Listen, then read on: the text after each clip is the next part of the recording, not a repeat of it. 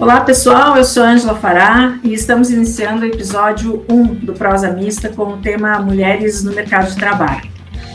Oi, eu sou Eduarda Benvenuti e hoje nós temos duas convidadas com a gente, a Dulcelista Chesky e a Elaine Flores. Elas mesmas vão se apresentar para vocês.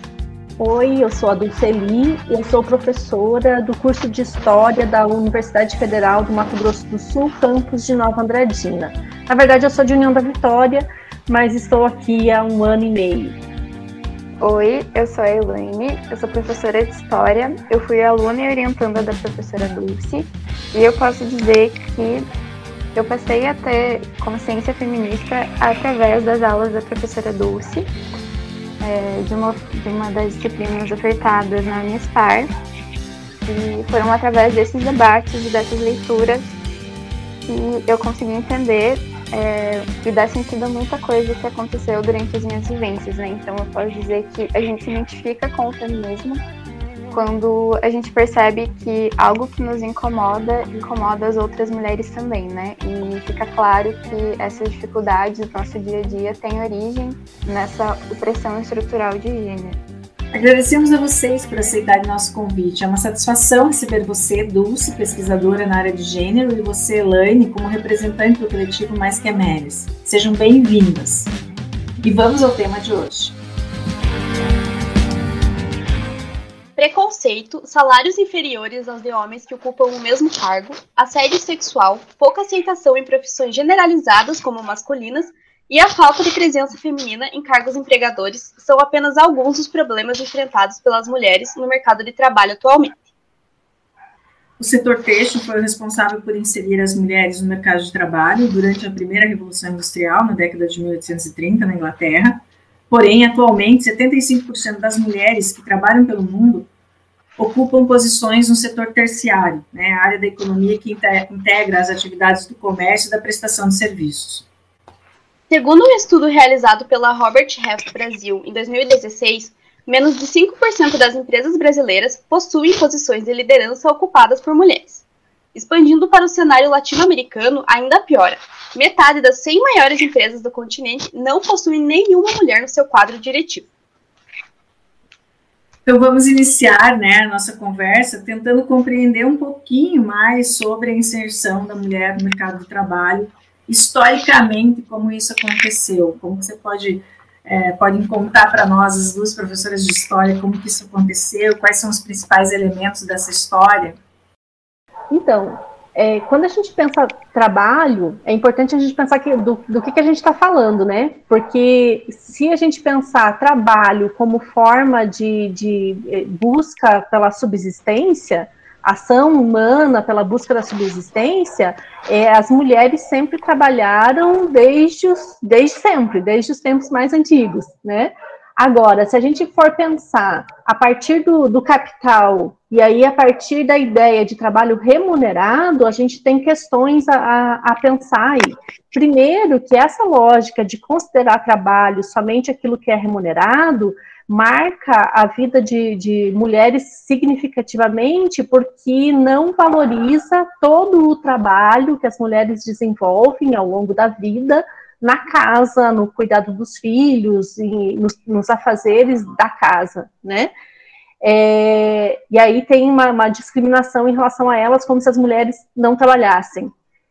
Quando a gente pensa em trabalho remunerado, é, a gente vai ter é, outras questões ainda para se pensar, porque a gente tem o trabalho é, formal e o informal. E aí tem outra questão que também pesa para as mulheres, porque é, no mercado de trabalho informal é que as mulheres historicamente é, estiveram, né, é, na maior parte do tempo, né, seja como trabalhadoras domésticas, embora eu não goste de usar esse termo, há uma discussão agora que a gente, é, recente, que, que, se faz em relação a isso, né, porque esse doméstica vem do tempo da Casa Grande, onde negras e indígenas eram domesticadas, entre aspas, né, para esses afazeres na Casa Grande, mas as mulheres é, sempre trabalharam de forma é, informal, né, informal quando eu digo sem registro, sem cadastro, sem direitos trabalhistas. na, nas casas como empregadas, como cozinheiras, como lavadeiras, como vendedoras ambulantes, enfim. E aí elas sofrem toda uma falta de dignidade, uma precariedade no trabalho nesse campo. Aí no mercado formal, a gente vai ter uma dificuldade histórica delas de, de ingressar nesses espaços. E aí a gente pode pensar em marcos diferentes, né, de marcos históricos diferentes para pensar essa entrada das mulheres no mercado formal de trabalho. Se a gente for pensar nos marcos históricos desse, dessa entrada de mulheres no mercado formal de trabalho, a gente vai ter lá, bom, primeiro que a escravidão já foi, já pode ser considerada uma, uma entrada nesse mercado formal, porque assim, embora elas não fossem remuneradas, elas trabalhavam e os seus algozes eram remunerados, então eram, era, eram, era a escravidão que movia a economia, então a gente já tem lá as mulheres é, trabalhando, né, nisso. Depois, como você bem citou no início, Ângela, tem, veio a Revolução Industrial, e aí, com a Revolução Industrial, as mulheres vão para as fábricas, né, elas desenvolviam trabalhos é, têxteis em suas casas. Mas aí, com a Revolução Industrial, elas vão para as fábricas, elas e as crianças. E esse é um marco importante, significativo, porque é daí que vem a questão da desigualdade salarial das mulheres, porque é na Revolução Industrial que, que elas começam a ser pagas como um complemento salarial do marido ou do pai porque ele recebe salário, ela recebe um complemento, porque o papel de provedor era masculino e não feminino. Mesmo nas casas em que elas chefiavam, elas não eram entendidas como as provedoras. Então, elas recebiam esse complemento salarial, e daí é, é, esse, a gente pode chamar isso como um dos primeiros marcos dessa exploração e dessa diferença salarial das mulheres. E depois, né, no, no período das, das grandes guerras, há também uma grande entrada das mulheres no mercado formal de trabalho, não que governos, o mercado em si quisesse essa presença feminina nesses espaços, mas porque era necessário naquele contexto, então elas acabam é, entrando mais efetivamente nesse mercado. Então, acho que esses podem ser destacados como grandes eventos históricos que são significativos para a gente pensar essa temática. Então, geralmente, as mulheres entravam no mercado de trabalho quando o salário do marido não complementava a renda da casa, né? Elas precisavam sustentar junto também. Ou quando a mulher se separava ou ela ficava viúva. Então, pensando as mulheres de classe média e a burguesia, geralmente dependia mais da permissão dos pais, do marido ou até dos filhos para que elas pudessem sair, né, para trabalhar fora de casa, seguindo esse contexto brasileiro. Então, poucas mulheres tiveram acesso a esses avanços, como nos casos das professoras. Então, a educação era um espaço masculino, e foi só a partir do século XIX que o Brasil começou a refletir esse espaço, né? Tá, então foi a partir do século XIX, né, que as mulheres começaram a, a questionar, né, o seu mundo privado e começar a sair de suas casas para buscarem uma educação que fosse profissionalizante. Então, é, houve a feminilização do magistério, onde as mulheres começaram né, a, a, atuar no campo da educação, uma vez que os homens passaram a trabalhar nas indústrias. Então, o salário das indústrias era maior do que o do ambiente escolar, então acabou que as mulheres começaram a ocuparem né, esses espaços por uma questão de necessidade mesmo. Então, com o passar do tempo, é, acabou se tendo um pensamento de que as mulheres eram naturais educadoras, né? Elas teriam essa extensão da maternidade que seria a escola. Então, se elas poderiam educar os próprios filhos, elas poderiam educar os filhos do, das outras pessoas da sociedade também, né? E havia outras questões também que, que faziam com que as mulheres pudessem adentrar esse campo da educação, que eram algumas escolas que abrigavam meninas órfãs. Então, é, como essas meninas precisavam de um apoio do Estado para que elas pudessem sobreviver, algumas irmãs é, priorizavam né, essa educação mais independente para que elas conseguissem trabalhar depois que elas saíssem dessas escolas. Outro ponto também que era muito comum nesse período eram as mulheres negras que trabalhavam como ambulantes E geralmente elas vendiam frutas e diversos outros alimentos, né, para o pessoal que convivia ali. Então tem um, um caso, né, de uma ex-escrava que fugiu de São Paulo e que ela chegou até Minas Gerais e enriqueceu fazendo diversas quitandas ao longo de estradas. Então ela sabia, né, que, que não haviam muitos lugares para que os viajantes pudessem se alimentar, então ela estabeleceu várias dessas quitandas para que ela pudesse se sustentar durante esse período né, em que ela fugiu. Então, a, com o passar do tempo, ela acabou enriquecendo e ela chegou a alterar o nome dela na certidão de nascimento para Chica Poderosa, né, Francisca Poderosa. Então, eu acho que essa situação né, acaba sendo muito comum da época e esse poderosa acaba fortalecendo, né, que essa condição de que uma mulher negra poderia sim administrar seus bens sozinha e de uma forma eficaz, né?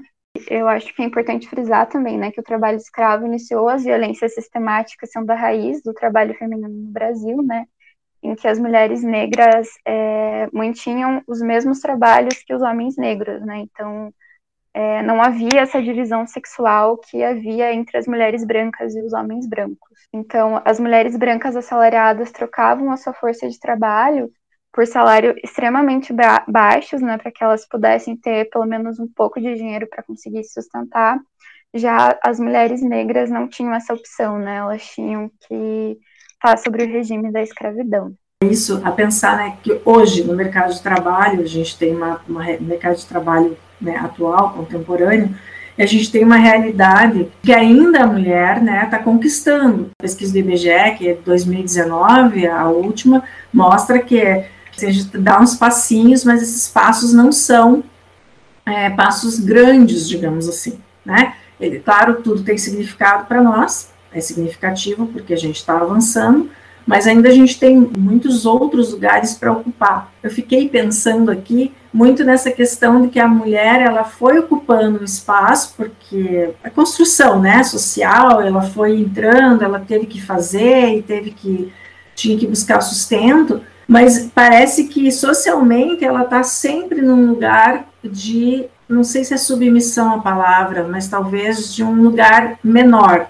então, o homem ainda é, a palavra correta aqui, seria a representação de quem deveria estar trabalhando e de quem deveria estar produzindo, e a mulher é como se ela já, ela está ali, ela está fazendo alguma coisa, mas não é necessariamente porque tem que fazer. É, ela está fazendo porque precisa fazer naquele momento, mas não é o lugar dela. Essa minha impressão, ela corresponde aos fatos?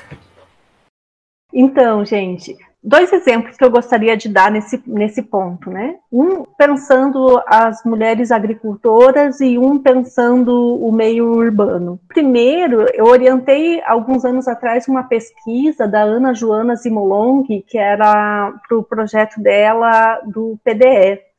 E ela, ela, ela trabalhou com as crianças do nono ano de uma escola de, de Cruz Machado e ela fez uma pediu para que os alunos fizessem uma entrevista com, com a família para ver quem trabalhava, como eram as relações de trabalho na, na família. E as respostas das crianças que vieram, e ela analisa depois no artigo que ela escreveu e publicou, tinham assim: o pai trabalha na roça, ou o pai trabalha com o trator, né, indicando onde o pai trabalha. E quando se referia à mãe, eles diziam assim: a mãe não trabalha.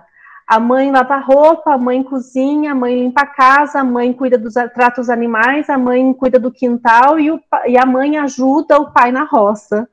Então, ela faz um zilhão de coisas, mas ela não trabalha porque ainda hoje é muito forte essa perspectiva de que o que não é remunerado não é trabalho, né? E a ideia de que nesse trabalho, por exemplo, o trabalhar na roça é, é, remunerado, mas esse dinheiro vai para o homem da família que é o chefe da casa, né? E é ele que administra os recursos financeiros da casa. Então é entendido, ele é o provedor.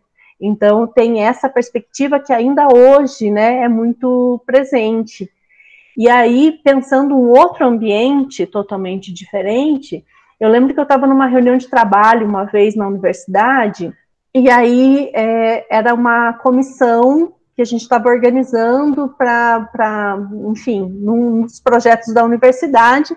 E a direção veio e falou assim: olha, entre vocês aqui, vocês poderiam, vocês têm que escolher alguém para coordenar essa comissão. E apontou: podia ser você, Fulana, falando para uma, uma das professoras, doutoras e tal, né? E ela falou assim: não, eu acho que devia ser esse, essa, esse cargo devia ser ocupado por um homem.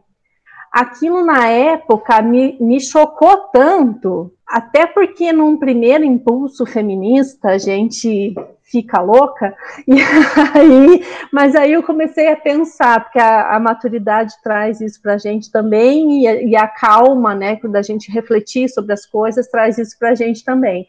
Que o que ela quis dizer naquele contexto é que para uma mulher hoje assumir determinadas posições é muito mais complexo do que para os homens, porque a mulher ela não tem só aquela comissão para ela para ela coordenar, ela não tem só o trabalho formal onde ela vai atuar, ela tem uma carga muito grande com família, com filhos, com casa, com umas N situações e que, que, que, acabam fazendo com que seja difícil o acesso das mulheres a alguns cargos hoje.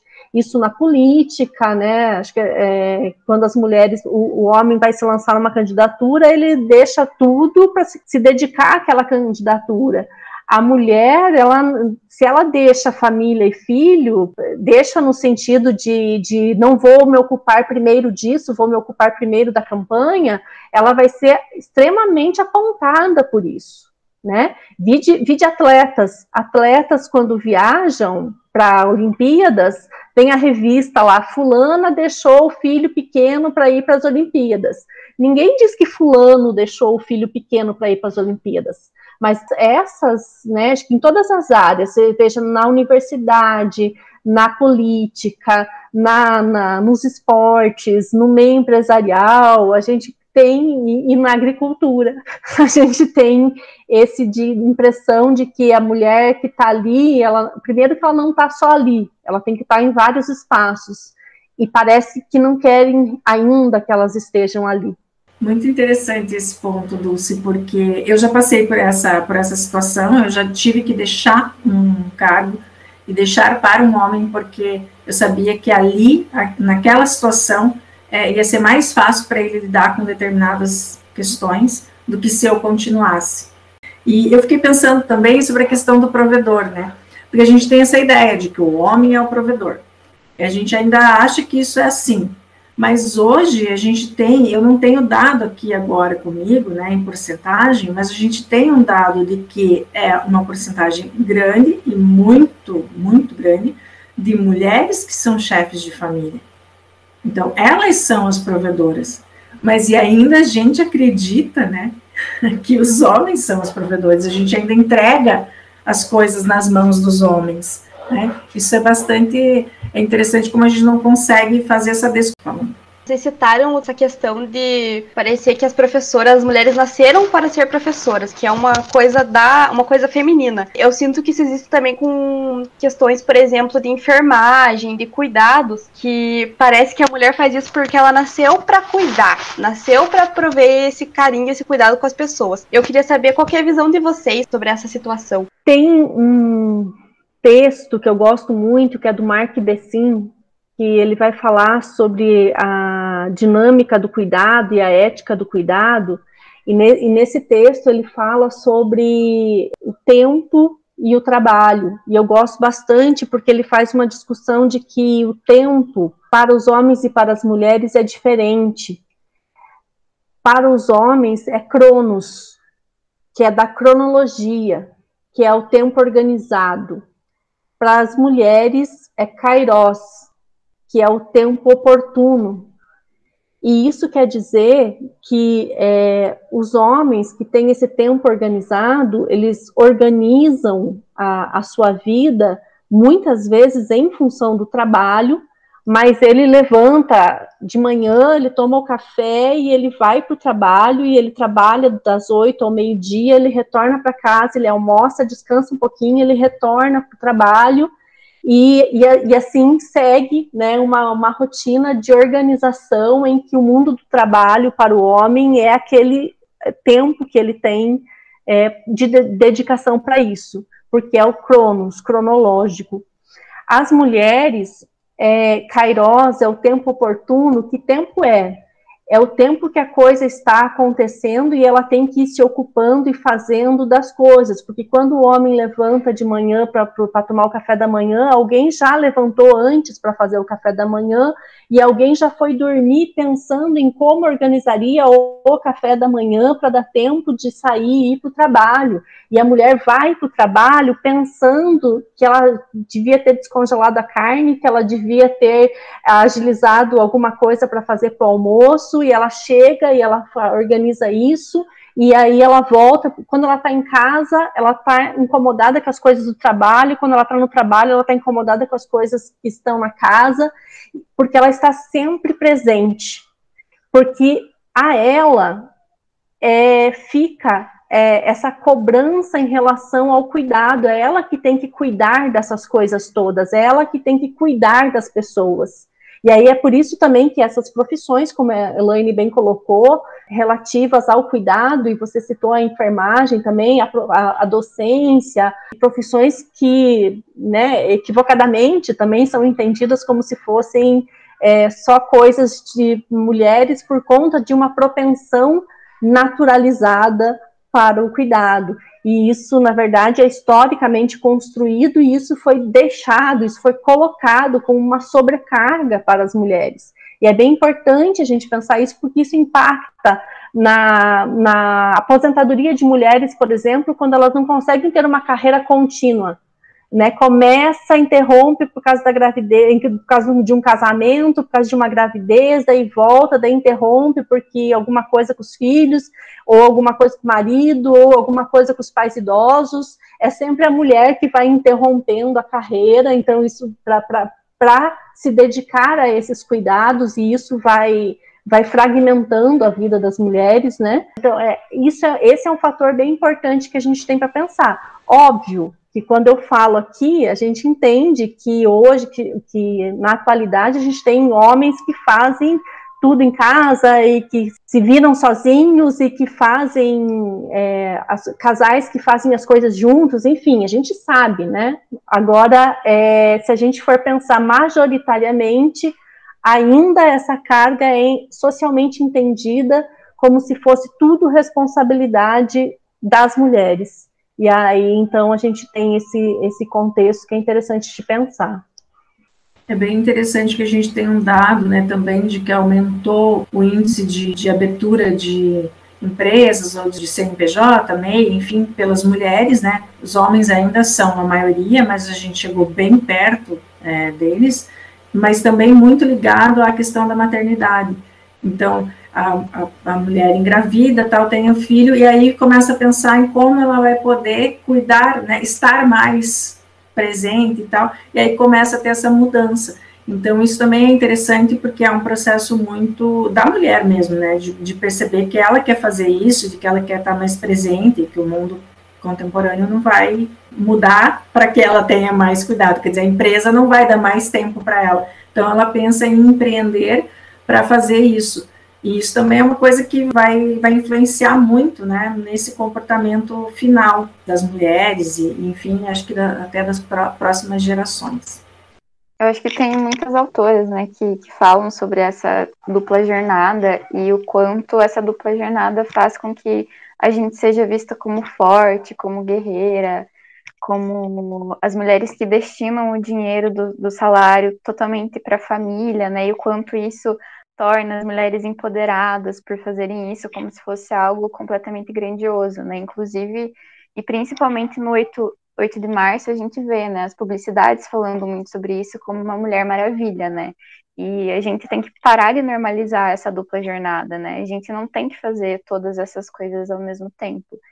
Então, eu acho que, que ligar né, essas profissões geralmente ao lar vem, vem muito disso, né? De você englobar tudo numa coisa só, como se fosse natural, né, do feminino. E é importante a gente destacar, né, esse papel do homem provedor, ele foi historicamente construído né? E o papel da mulher cuidadora foi também historicamente construído. Então essas coisas elas precisam ser repensadas, porque isso faz sofrer é, ambos, né?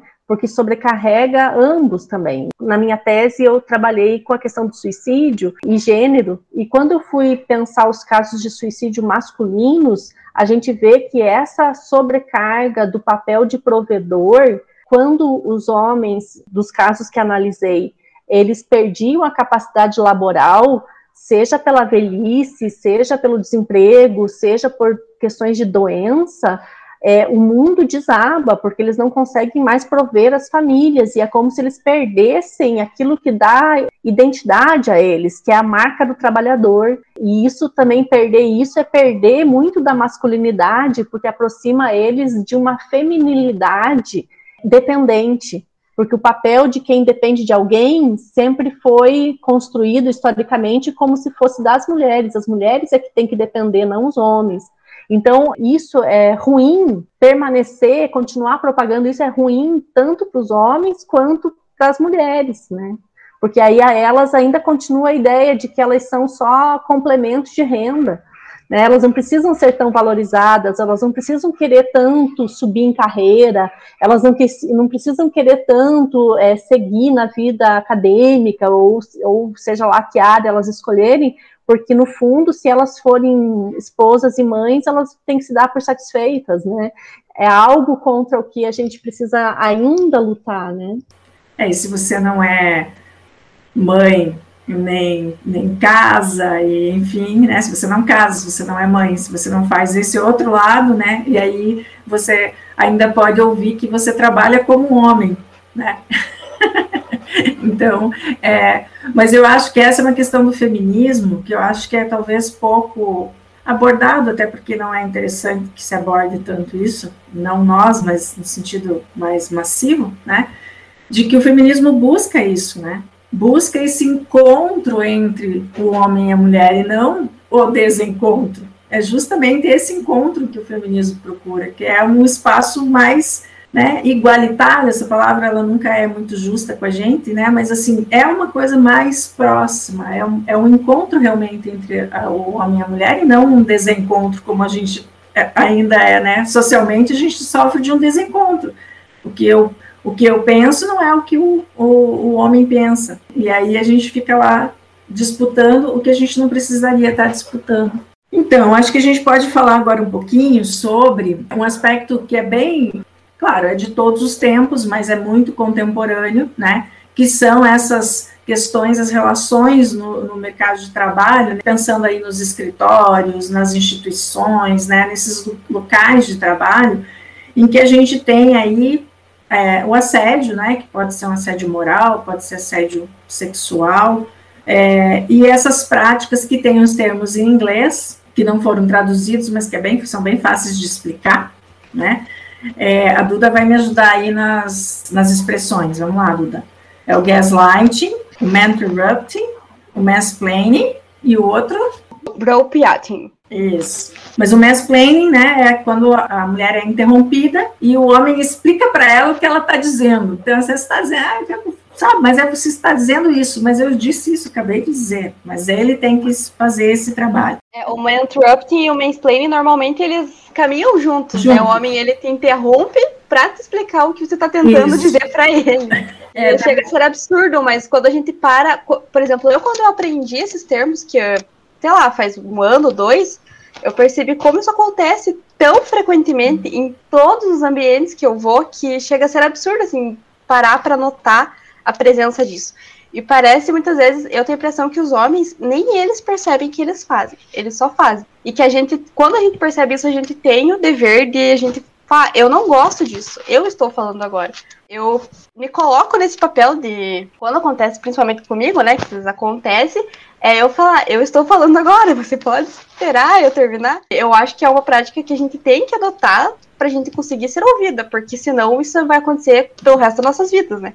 Aí a gente tem o gaslighting, né, que é a manipulação psicológica, o abuso psicológico, que acontece muito em casos, em relacionamentos abusivos, mas não só, né? Às vezes você acha que você não está necessariamente num relacionamento abusivo, mas está no trabalho e aquele, sempre aquela coisa que você não faz, você você tá louco, você não, não consegue fazer, não é isso, você é, e aí você né, fica, entra num processo ali meio maluco e o bropiating, que é o plágio, né? Que é um homem roubando uma ideia de uma mulher, que já aconteceu muitas vezes. E eu acredito que com as quatro aqui. Então, eu gostaria que vocês comentassem sobre isso, né? Porque qualquer visão de vocês sobre essas situações, a Duda já falou ali um pouquinho sobre essa questão de uma reação, de um, tomar uma posição a partir de si mesmo. Mas como que vocês veem isso e e como que são também essas questões desses termos em inglês aí para a gente lidar com isso?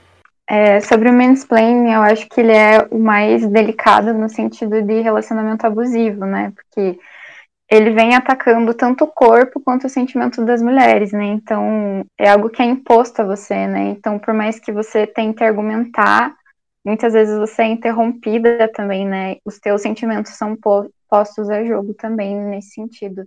Então, há, há, sempre uma tentativa que você se sinta culpada, né? E não necessariamente você fez algo para que gere aquela situação, mas geralmente a culpa é jogada para você, né?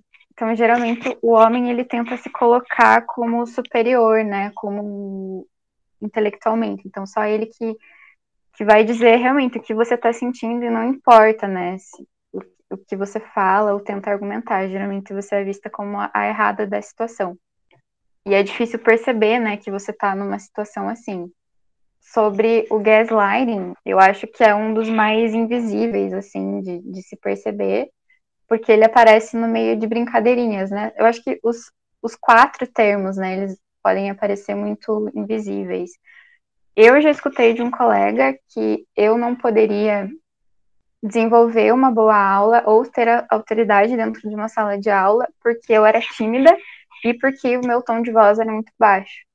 Então, eu sei que isso vem de, um, de, uma masculinidade no sentido de que ele é homem e ele tem a voz aguda e que por ele ser homem, ele entende de que ele vai conseguir é, ter autoridade dentro da sala de aula. Então, quando a gente tenta argumentar que isso está errado e, e que que eu estou dentro da faculdade para aprender a fazer isso justamente, né, a tentar através de outras metodologias a dar uma boa aula e conseguir que a minha aula flua, geralmente eu vou ser vista como uma pessoa errada, né, que não entendeu a brincadeirinha, porque era só uma brincadeira. Então é geralmente dentro dessas brincadeirinhas que o machismo mora, né? Então a gente tem que tomar muito cuidado para perceber e, e geralmente para questionar essas ocasiões, porque se eu tenho algum problema com insegurança, isso vai acabar sendo mais aflorado por conta de uma coisa que seria né, uma brincadeirinha, entre aspas. É interessante esse comentário da, da Elaine é, em relação ao homem achar que elevar a voz é uma forma de impor autoridade, né? Seja na sala de aula, achar que grito é argumento e nunca é, né? É bem interessante esse pensamento que é muito relativo ao machismo mesmo, né? E eu fiquei pensando quando a Duda estava falando, né, sobre essa questão das mulheres se imporem, e aí a gente vê, vê uma mistura desses quatro termos. Eu não vou usar repetir os termos aqui, porque o meu inglês é nulo, mas seguindo pela lógica deles, como, como eles muitas vezes estão imbricados um no outro, né? Um segue o outro, um acompanha o outro, né? Porque o homem interrompe a mulher para explicar o que ela já estava explicando, roubando uma ideia que é dela, como, colocando como se fosse dele, e aí quando a gente se posiciona pra, em relação a isso, a gente é a louca histérica que está tumultuando a reunião, ou seja lá o que for, né? Então, uma coisa acaba ligando muito com a outra, e a gente tem muitos exemplos disso, acho que todas nós, né, no, no, no nosso mundo, a gente tem, nos nossos diferentes espaços de trabalho, a gente vai ter sempre algum exemplo para dar em relação a isso. Uma vez eu estava numa banca de conclusão de curso e aí a aluna tinha feito um trabalho sobre uma, sobre uma autora, e aí eu estava falando sobre a, a, obra, as obras dessa autora e tal, e o outro membro da banca falou assim: ah, não, mas você não deve conhecer outra obra que essa autora tem, porque antes dela ficar discutindo isso aí do feminismo que você está falando, ela falava sobre outras coisas. Daí eu falei assim, eu sei, eu tenho esses livros, eu li esses livros, né? Mas a ideia de que não, você não pode saber mais do que o, o cara que é um homem, né? A ideia de que os intelectuais são masculinos, de que os grandes autores são masculinos, isso tudo ainda é muito forte e de que a voz de autoridade é a voz autoritária que é aquela que grita mais alto e daí que, que vem dos homens. E quando eles gritam mais alto, eles estão sendo autoridade. Quando nós gritamos mais alto, nós estamos histéricas e cheias de mimimi, né? Tem, tem isso, né, que a gente precisa pensar, né? É, a gente escuta muito essas reclamações dentro do coletivo também, né? Quando a gente faz alguns atendimentos ou algumas reuniões. Geralmente as mulheres elas não conseguem se impor em casa, né? Então os homens têm uma opinião única sobre política, sobre as suas vivências, é muito difícil você argumentar algo contra, né? Porque você não vai ser ouvida, você vai ser silenciada ou a gritos, né? Enfim. Então, é muito difícil, né, conviver com homens dessa maneira. Então, justamente né, no coletivo a gente abre esses espaços para que a gente consiga dialogar sobre essas experiências, né, e essas inquietações das mulheres, né, para que a gente consiga conversar e ver o que a gente pode fazer para melhorar e até abrir os olhos, né, dessas relações abusivas que a gente tem no dia a dia e não consegue perceber. É, isso é muito mesmo o dia a dia, né? É, a gente vive isso o tempo todo. Isso que eu acho que é uma questão muito forte para as mulheres, né? Porque além de todas as questões que você está passando no teu dia, como qualquer pessoa, como qualquer ser humano, você parece que tem que estar sempre em alerta, porque você não pode descansar um minuto, você tem que estar ali ligado, porque alguma coisa pode vir, então alguém pode vir e dizer para você como você deve fazer, ou como deve ser feito, ou tomar a palavra que era tua naquele momento. E isso no trabalho, eu acho que é muito comum, em qualquer trabalho. Assim, é, eu quando falo, claro, me refiro mais ao meio acadêmico, que é, é o meu meio de trabalho, mas a gente sabe, porque conversa com outras mulheres, que isso é em todo tipo de trabalho acontece. E mesmo os que têm as mulheres como um número maior, assim, por exemplo, como, as, como a enfermagem. Mas a enfermagem, né, a maioria é mulher, mas trabalha para homens médicos. Então, essas relações, eu acho que é muito cansativo, né, para a gente, às vezes, ser mulher, né, porque você tem que estar num, num sistema ali de alerta o tempo todo. Essa questão da enfermagem, parece que a mulher, a enfermeira vai cuidar e o médico vai curar. A enfermeira tá ali para te prestar esse suporte enquanto o médico faz a mágica dele. Isso é uma, né, uma coisa bastante é, curiosa. Eu estava também na leitura antes de, de, fazer o podcast, e aí encontrei uma coisa bem interessante sobre essa questão da interrupção, né? Então, os homens interrompem as mulheres, né? Às vezes podem só interromper e tal. Às vezes vão interromper e vão explicar aquilo que ela tá, já está falando, já está explicando. E é, as mulheres normalmente não interrompem homens, mas interrompem outras mulheres. Então, é, para a gente ver como isso é uma coisa tão intrínseco, tão, tão, tá tão por dentro das coisas da, da, da, da nossa construção social, histórica, enfim, que a gente também, às vezes, né, faz isso sem querer, provavelmente de um outro modo, não do mesmo modo que o homem faz, mas a gente acaba fazendo é, também porque a gente acha que ali pode, né, ali tem menos resistência, talvez, do que se eu for interromper um homem. Eu acho que, que isso tem muita relação com a internalização das coisas que a gente vai vivendo, com a internalização das lógicas de dominação. Quando a gente, a, a pessoa que é submetida a lógicas de dominação, e ela tem que se calar muitas vezes, ela vai internalizando e pensando, não, eu não consigo lutar contra isso né? Então ela vai agir, ela vai extravasar em, em, outros espaços. Por isso que é importante a gente pensar interseccionalmente. Duas coisas, né? Eu me lembrando, falando aqui, me lembrei agora do Paulo Freire, que o sonho do oprimido é se tornar opressor, quando a educação não é libertadora, né? Acho que isso é muito importante da gente sempre sempre reavivar na gente, né? Que a gente precisa ter uma educação libertadora na, na sociedade para que os oprimidos não queiram ser opressores, né? E o outro ponto é a gente pensar interseccionalmente. né? Porque quando, quando a gente pensa nas, nessas, nas grandes diferenças, nos grandes marcadores sociais das diferenças de classe, de gênero, de raça, é, de geração, aí a gente vai vendo como é, as pessoas, como você citou no caso das mulheres que interrompem outras mulheres, né? Quem são essas mulheres que são interrompidas por outras mulheres? Aí tem questão de, de, geração, aí tem questão de raça, aí tem questão de classe, que é quase que um descarregar a opressão sofrida, oprimindo outras pessoas. É, a quem você tem acesso de oprimir. E pode ser inconsciente, pode ser, mas é algo contra o que a gente precisa lutar, né? Por que essa educação seja realmente libertadora, para que a gente não propague isso, para que a gente não reproduza essas marcas da desigualdade é, entre nós mulheres. Né? A gente precisa segurar na mão uma da outra, a gente precisa ouvir umas às outras, né? É, e ser eco para as vozes e para as lutas mais diversas, né? Então, acho que isso é bem importante da gente pensar também. Falando nessa questão de lutas, eu queria saber, na opinião de vocês, quais são essas lutas que a gente ainda precisa estar tá buscando atualmente e as reivindicações, principalmente nessa área do trabalho? Bom, como eu sou professora e, e, da academia, a gente acaba falando muito a partir da nossa vivência, da nossa experiência.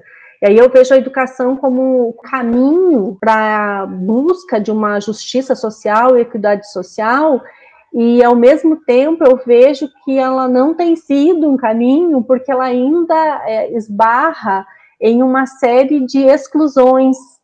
Então a gente percebe muito claramente que a trajetória das mulheres para alcançar um mercado digno de trabalho, para alcançar uma posição digna de trabalho, é, elas passam por um, N barreiras desde quando ingressam na escola e quando a gente ainda vê que meninas pequenas, as crianças, elas são impulsionadas a determinados lugares e os meninos a outros lugares. Isso vem, vem desde a educação infantil, né? Então, o que, que a gente a gente tem que mostrar para as meninas que elas podem ir para as áreas das ciências, das exatas, da administração pública, ou seja lá do que for, assim como os meninos também podem, enfim, as pessoas podem, né? Então, desde a, da, da, da, do ingresso na escola, desde casa, e aí o ingresso da escola, a gente vai vendo que ainda existem esses marcadores da diferença que vão barrando sonhos, desejos, vontades. E aí vai, tem toda uma questão da adolescência, e aí quando tem, por exemplo, a gravidez na adolescência, quem tem que abandonar a escola, não que tenha, mas quem geralmente abandona a escola são as meninas. Os meninos não abandonam a escola porque vão ser pais, mas as meninas abandonam porque vão ser mães. É, e aí isso já começa a interromper a vida dessas meninas em, outro, em outros projetos vitais para além dessa questão do, da, da maternidade. É, e aí uh, segue-se, né, a, a, o acesso à universidade, embora a gente tenha visto hoje que há um, um avanço significativo no número de mulheres nos cursos de, de ensino universitário, é, a gente vê que quando isso vai para a, a pós-graduação, o número cai, e cai por conta de N situações que as mulheres passam com mais dificuldade do que os homens para acesso a esse outro universo. E isso, obviamente, vai implicar é, em que é, a não capacitação das mulheres é, as coloca em trabalhos é, com menor, com, com, melhores chances, com menores oportunidades, com remuneração menor, com menor status social e assim por diante. Então, eu acho que lutar por é, acesso e permanência na educação, desde, desde pensar uma educação equitativa na infância, na educação básica, para que meninos e meninas tenham as mesmas é, possibilidades de sonhos, é, ao, quando a gente vai pensar o, o curso técnico universitário, é, a pós-graduação, a gente pensar que essas outras instâncias de, de formação, é, permitam a permanência. Eu acho que é muito bacana quando a gente vê ah, algumas é, ações que vêm acontecendo, de, por exemplo, essa semana a, a CAPES coloca, permite colocar no, no, no Lattes um campo de licença maternidade para as mulheres, isso é importante, é significativo, né? E assim, outras, a, as questões de espaço para as crianças na, nas empresas e nas universidades, é, para que as mães possam amamentar, para que as mães possam né, é, continuar o trabalho e com, com maior segurança, enfim, tem N questões aí que a gente, pelas quais a gente ainda tem que lutar. Tá, então a Bell Hooks ela critica a ideia de que o trabalho libertaria as mulheres da dominação masculina. Ela argumenta, né, que trabalhar por salários baixos não libertaria as mulheres do patriarcado, né, no sentido de que auxiliaria se a mulher fosse autossuficiente no sentido de conseguir sair, né, de um relacionamento abusivo e tudo mais. Mas acaba que o capitalismo acaba fortalecendo essa exploração entre as mulheres, né, porque ela acaba tendo que né, é, lidar com a dupla jornada, enfim. Então, eu acho que é importante pensar um pouco no que a Manuela Dávila fala, no sentido de o machismo ser uma grande piscina. Então, a gente tem que questionar quem está nessa piscina, né? Quem está com os pezinhos na água dessa piscina, quem está se afogando nessa piscina e quem está dando grandes nados sincronizados, né? Nessa piscina, que no caso seria o capitalismo, né? Eu acho que pensar o papel do feminismo liberal nisso também, né? Que a gente acaba pregando uma ideia de que as mulheres têm que sair para o mercado de trabalho e serem independentes, empoderadas, mas a gente né, não, não pensa nessas questões de quem são essas mulheres e quais são as lutas delas, né? Pensando num sentido mais particular. Esse trabalho mal remunerado, ele acaba afetando a qualidade de vida das mulheres. A gente tem essa, essas questões muito presentes. É, eu acho que a educação é mesmo, né, o, o melhor caminho. Os resultados são às vezes graduais, né, lentos, assim, a gente vai vendo aquilo, mas eles dão muito resultado a gente percebe eles, a gente encontra eles, encontra nos, nós, eu e a Dulce, que somos professoras, a, a Elaine também é, encontramos nos nossos alunos, né? Alunos e alunas, que a gente consegue atingir. E eu acho que, que essa questão também de você pensar, eu fiquei pensando agora, quando a Elaine falou muito nessa questão da sobrevivência, né? Porque às vezes a gente fala do nosso lugar, o nosso lugar é um lugar, mas a gente tem aquelas lutas, as lutas que precisam chegar em outros lugares de mulheres que estão lutando para sobreviver. E falar em mercado de trabalho para essas mulheres é uma outra realidade, né? Então, é, é uma coisa que realmente a gente precisa pensar. Então, meninas, eu acho que a gente chegou ao fim. Eu agradeço demais a presença de vocês. É, e até a próxima, né? No próximo encontro, provavelmente teremos outros, porque vamos falar ainda muito de mulheres, de feminismo e das nossas lutas e das nossas conquistas também. Obrigada. Eu também Sim. agradeço, porque é a nossa primeira, nossa primeira edição e é uma honra ter vocês como convidados. Eu agradeço muito o convite, né? Foi muito bom estar com vocês de novo, mesmo que virtualmente, assim, né? Mas foi ótimo rever vocês e conversar com vocês. Obrigada por lembrarem de mim, né? É, sempre participei dos projetos aí junto, participamos, né, de tantas coisas juntos e para mim é, é uma alegria muito grande poder conversar com pessoas tão incríveis que eu admiro muito.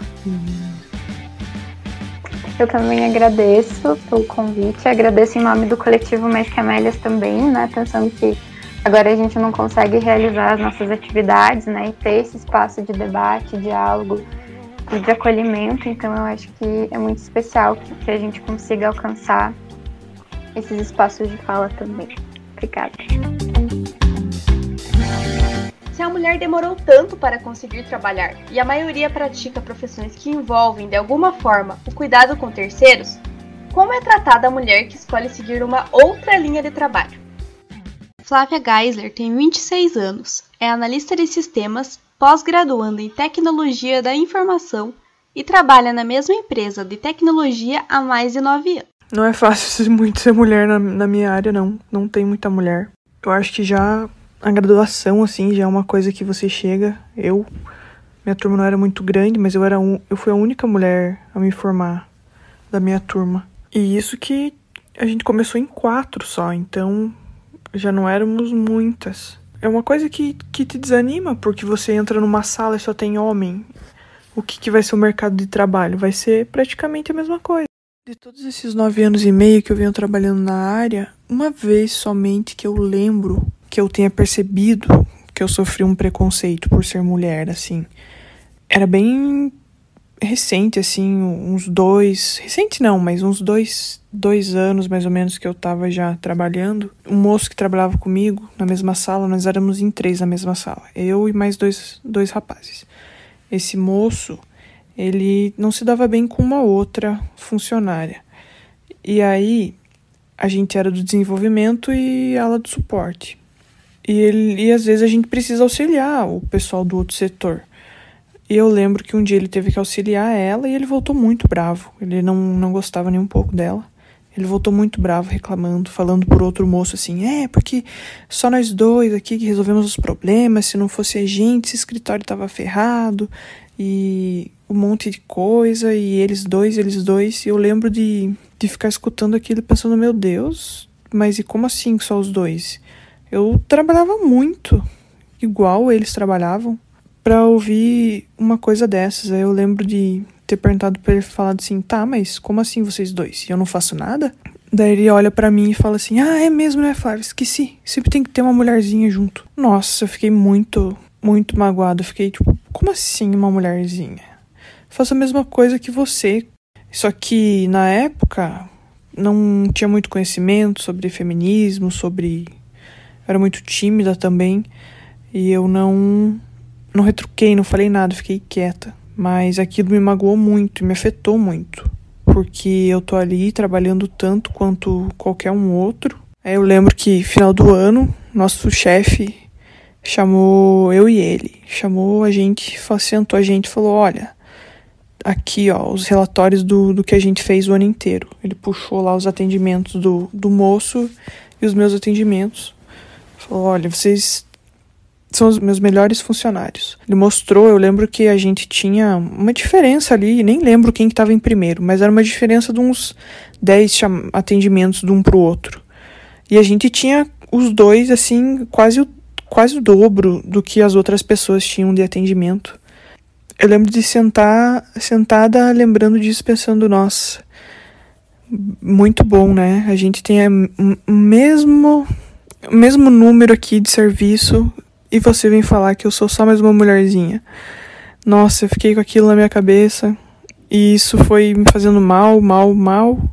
Passou mais um tempo, até que chegou um dia que meu chefe veio e falou assim: me chamou para conversar, sentou e falou: Viu, Flávia, tô sentindo que você não tá bem, que você não é mais a mesma, não vem mais trabalhar com a mesma vontade que você tinha antes. Queria saber o que que tá acontecendo, porque não, não, eu não tinha vontade mesmo de trabalhar. Isso me afetou muito. E aí eu peguei e falei para ele mesmo, falei, ó, aconteceu isso, isso e isso. E isso tá me fazendo mal, porque eu trabalho tanto quanto ele. E ele fica falando esse tipo de coisa. Aí meu chefe, ele falou, não, vocês são, trabalha igual, trabalha a mesma coisa, não se preocupa, não, ele falou, ah, não fique pensando nisso. Não, é diferente quando é você que está sentindo aquilo, né? Mas ele foi muito querido. Ele falou que eu era. Ele até falou para mim que eu era melhor funcionário que ele, que as coisas que eu fazia eram melhor que ele, eram, eram melhores do que o que ele fazia, sabe? Isso até pode ser parecer um pouco de soberba, mas com o tempo isso foi se mostrando realidade, sabe? E meu chefe até chamou ele para conversar, conversou com ele, eu não estava junto. Ele me pediu desculpa e tal. Só que dava para ver, assim, sabe, que, que não levava a sério o assunto realmente. Tem gente que simplesmente não, não quer. E não tem muito que, que a gente consiga fazer. Todas as pessoas assim que eu venho trabalhando, todas me respeitam muito. Acho que o meu jeito de lidar é que quando eu não conheço as pessoas, eu normalmente sou muito mais fria. Eu não demonstro muita coisa e sempre tento responder as coisas mais técnicas possíveis, que eu acho que assim é o meu jeito de me defender.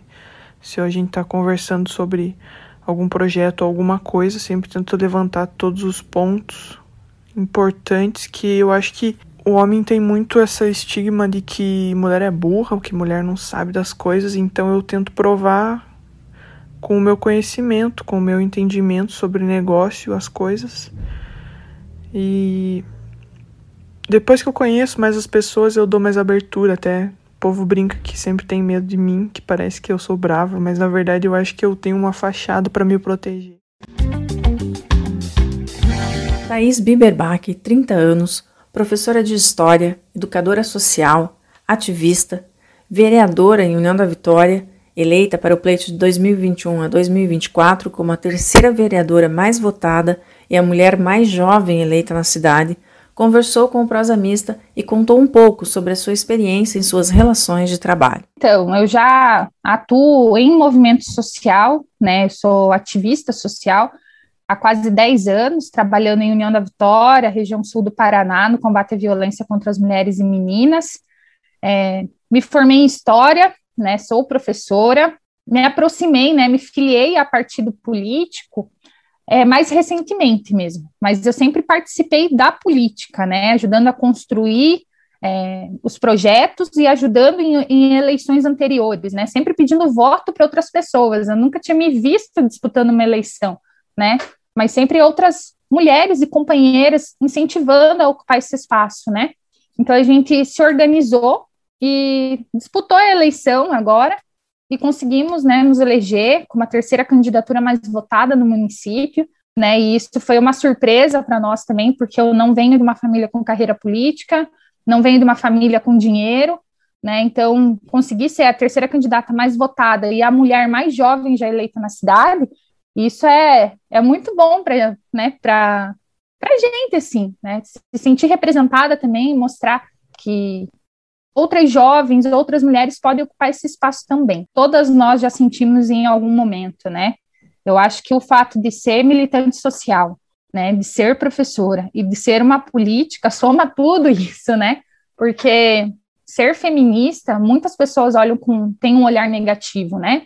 Ser professora, o que eu vejo é um ataque atrás do outro contra professoras e professores no estado, né? É uma é, as pessoas sempre falam de educação, mas no primeiro momento que podem bater em professor e professor é o que fazem. E o fato de ser política, né, e uma política de um partido de esquerda, é, soma muitos estereótipos, né? Então isso é constante na vida, assim, desde tratarem a gente como burras, é, como crianças, é, como se a gente não soubesse o que está fazendo, né? Como se a gente quisesse aparecer, de homens de diferentes idades e diferentes posições de poder, né? Não tem, não é só uma questão de hierarquia, mas é, qualquer homem se sente, né, acha que tem direito, né, de nos julgar, sabe? Por ser mulher, por ser jovem, por ser professora, por ser mãe, enfim.